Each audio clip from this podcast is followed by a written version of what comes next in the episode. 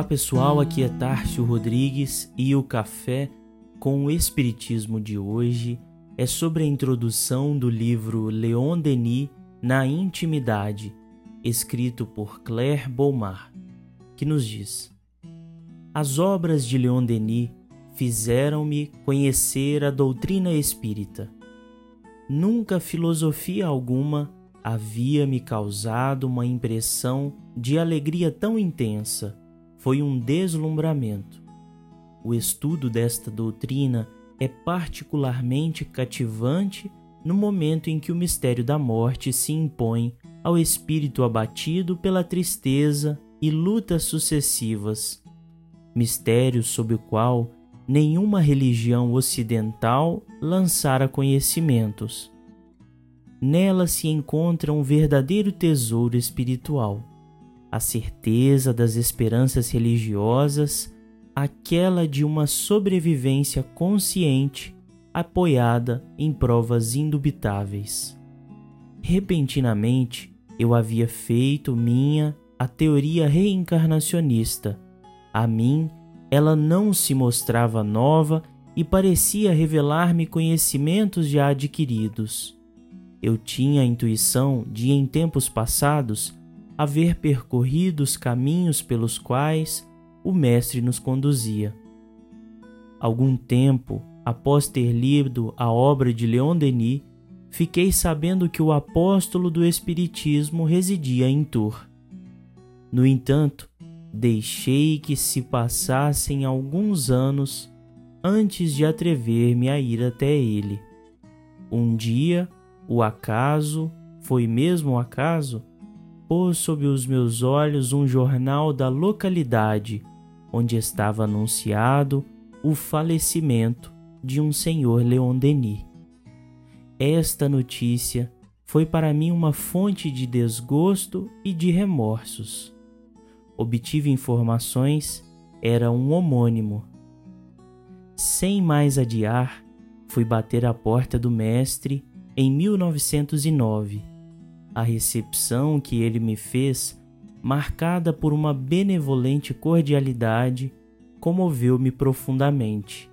Ele teve a bondade de retribuir minha visita, quer dizer, ele mesmo atou o laço que em seguida deveria se apertar mais. Temos aqui breve introdução dos relatos a respeito de Leon Denis, conhecido como o apóstolo do Espiritismo, a quem Claire serviu, como ela mesma nos diz, do ano de 1909 até 1927, como relatado no jornal local que anunciava nestes termos o falecimento de Leon Denis.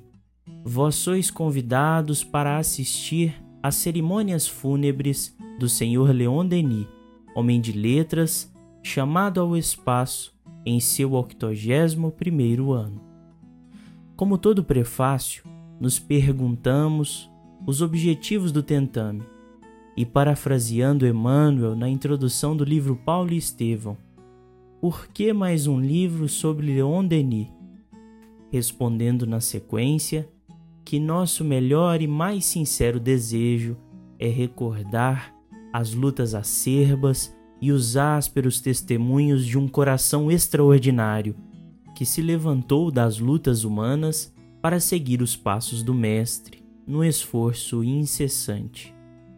A distância de quase um século da desencarnação de Denis abre um abismo que devemos transpor no resgate de sua memória, compreendendo que a vida do apóstolo nos traz os refrigérios da jornada tão poeticamente como nos fala através de suas obras.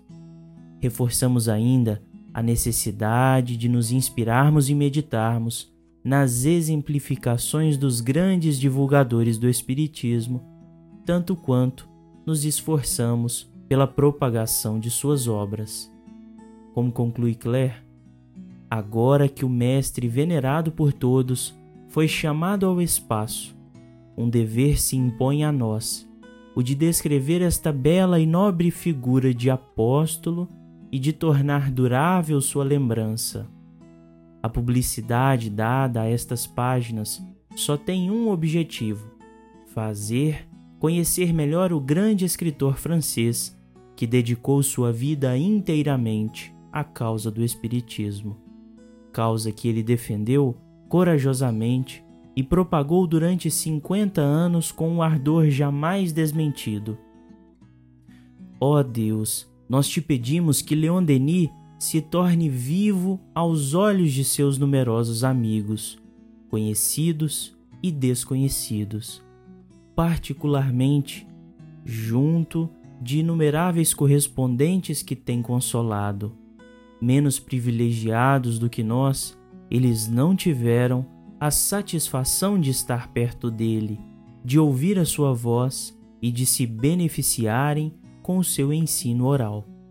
Que pelo menos sua lembrança seja piedosamente conservada em seus corações, como está no nosso. Fiquem com Deus e até o próximo episódio do Café com o Espiritismo.